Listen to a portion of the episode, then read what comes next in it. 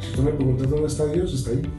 Dios está en mis manos, Dios está en mi mirada, Dios está en mi palabra, Dios está en mi corazón, Dios está en la luz que yo le entrego al otro, Dios está en, todas partes, pero primero está en mí. Hoy tenemos un invitado amoroso, cuyo pasado y presente es bien interesante, comenzando desde su cercanía con la vocación de sacerdote hasta las múltiples complicaciones de salud que ha enfrentado. Juan Gómez es hoy director de la Fundación Conexión Bienestar. Esta fundación le da herramientas a las personas para que transformen su vida en lo físico, emocional y en su conexión con su interioridad. Nuestro invitado de hoy, tras enfrentar tres meningitis a lo largo de su vida y graves complicaciones de salud en su interior, luchaba mientras los médicos decían que no había otra alternativa, demostrándole a la vida que todos esos golpes lo hicieron la persona que hoy es, un hombre conectado con Dios, que vive la vida desde una forma espiritual y amorosa. Hoy, Juan nos entrega herramientas para encontrar la conexión con nosotros mismos.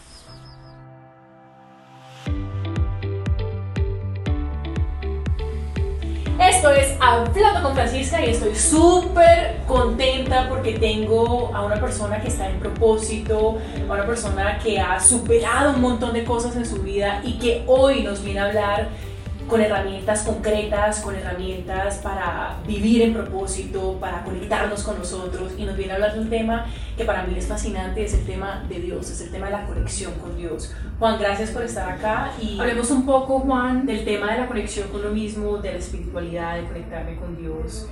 Tú desde muy temprana edad tenías esa intriga y me decías hace pocos minutos, desde los siete años comenzaste con ese cuestionamiento y yo te decía, yo estaba con la Barbie.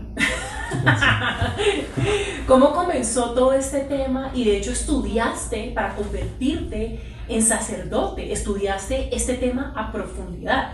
Si yo cuando tenía siete años eh, me impactaba mucho, me llamaba mucho la atención ver al sacerdote allá en el altar.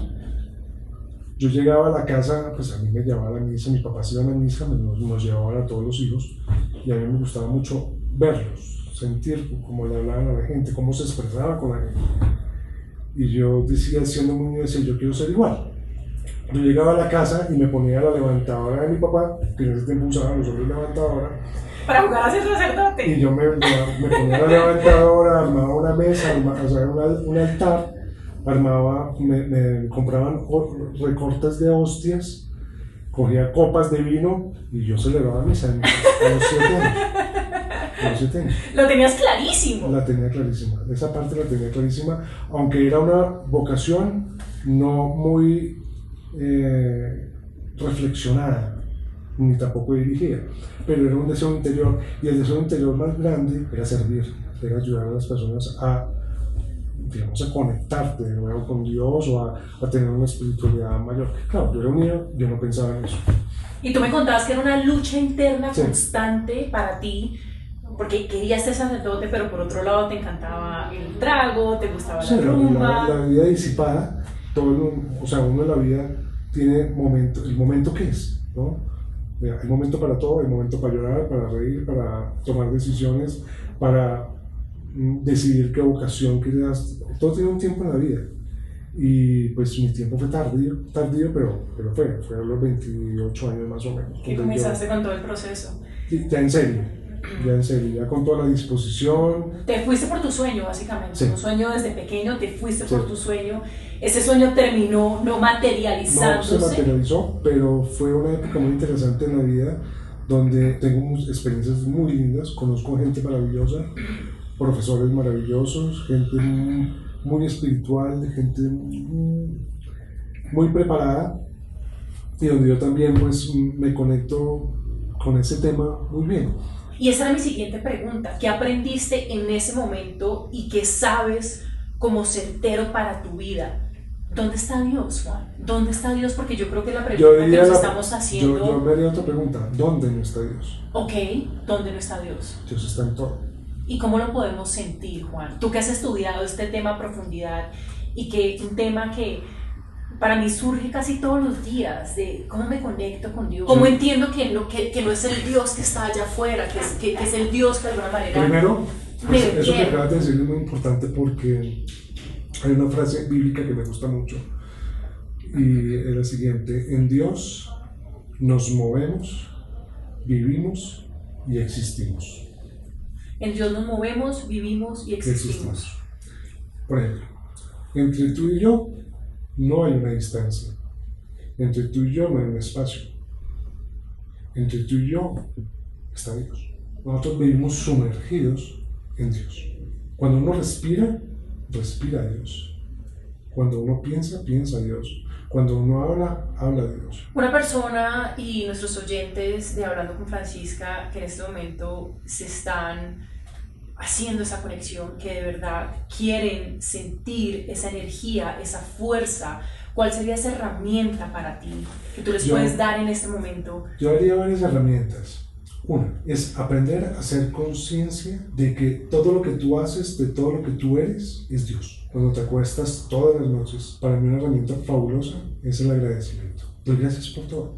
Así no lo sienta, Juan. Así no lo siento. Ok. Porque es que tienes muchas cosas por las cuales agradecer. Puede ser que tengas miles de problemas, miles de dificultades, pues yo estoy segurísimo que hay al menos una por la cual agradecer. Tienes una cama donde dormir.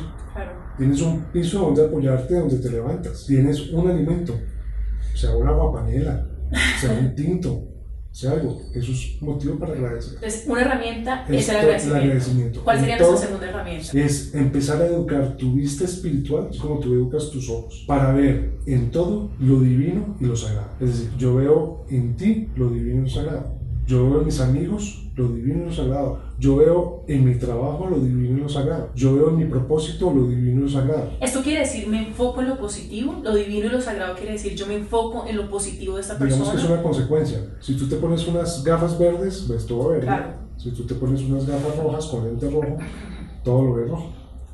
Cuando tú ves tu vida con lentes de sagrado y divino, todo lo ves sagrado y divino. Somos hechos a imagen y semejanza de Dios.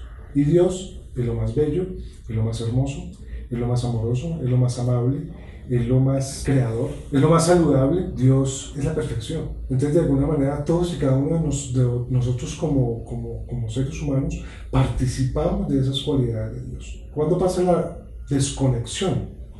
Es cuando nos olvidamos de que participamos de esas cualidades de Dios. ¿Cómo funciona esa comunicación con Dios? Ese, yo, le, yo, yo cómo hablo con Dios, como si estuviera hablando con un amigo, como si estuviera hablando con una persona que es mi familia. ¿Cómo, cómo, Mira, cómo- se- cómo abro ese Uno- canal de uno comunicación se con la herramienta? Uno se comunica con Dios de muchas maneras.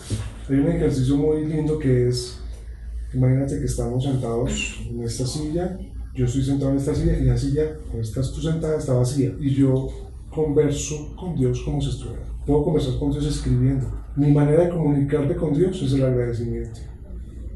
Esa para mí es la mejor manera. ¿Tú qué sientes? es- ¿Agradeces y cómo sientes que ahí te conectaste con Dios? podría decir que mi corazón como que se, se, se inflama, mi corazón se expande, mi corazón se alegra. Eso es una manera como que yo siento que para decir. Inclusive cuando yo tengo momentos de dificultad, de crisis, de miedo, de angustia, de ansiedad, retraigo todo eso y me acuerdo un momentico, agradezca. ¿Usted qué, qué, qué puede, qué tienes ya para agradecer en este momento? Cualquier cosa. Hay muchas cosas para agradecer. El solo hecho de estar parado, de caminar por mí mismo, de saber que puedo valerme por mí mismo. Por último, Juan, yo trabajo, tú lo sabes, con el método LC de limpiar, cerrar y desechar para generar un espacio y crear una vida que realmente queremos tener. Y te quiero preguntar hoy a ti, ¿qué has limpiado de tu vida? Pues limpiado muchas cosas. Primera, mm, miedos. Segunda, he limpiado comportamientos autodestructivos. Es súper importante. He limpiado personas que me hacían daño. He limpiado hábitos negativos. Y creo que nos pasamos la vida limpiando. ¿No? Aprendiendo y limpiando. ¿Qué has cerrado de tu vida? ¿Qué le has puesto llave? Has dicho gracias por esto, gracias por, por esta etapa, gracias por lo vivido y candado. Pues yo creo que muchas cosas, relaciones eh, afectivas, emocionales, situaciones donde, por ejemplo, al seminario donde yo quería ser sacerdote, no, me, no pude seguir, eh, eh, me dolió, pero me di cuenta que había que cerrarlo y que ese mal aparente se podía convertir en un bien consecuente. ¿no? Muchas veces pensamos que una, una dificultad, un accidente, una enfermedad nos puede eh, trazar la ruta o rutas de desgracia, ¿no? Y resulta que no. Resulta que al contrario nos puede estar abriendo las puertas de cosas maravillosas. Juan, ¿y qué has desechado de tu vida para sentir esta conexión profunda, para sentir esta conexión con Dios? Dios está ahí, es, es, es real, yo lo siento. ¿Qué has sacado de tu vida y desechado que tú dices, esto que he sacado ha generado ese espacio y me ha dado la oportunidad para conectarme aún más con, con, con, con Dios, que está ahí, que está presente? Yo creo que te, te voy a tratar de contestar es, más que desechar, he aceptado la rendición. Me rindo ante Dios. Pero me rindo con amor. O sea, has soltado, digamos de alguna manera, el poder. Sí. Que soltar, que desechar en últimas es soltar. Soltar.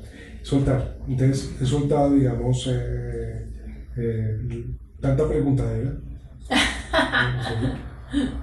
he soltado los miedos, he, he soltado un poquito el orgullo, he soltado he soltado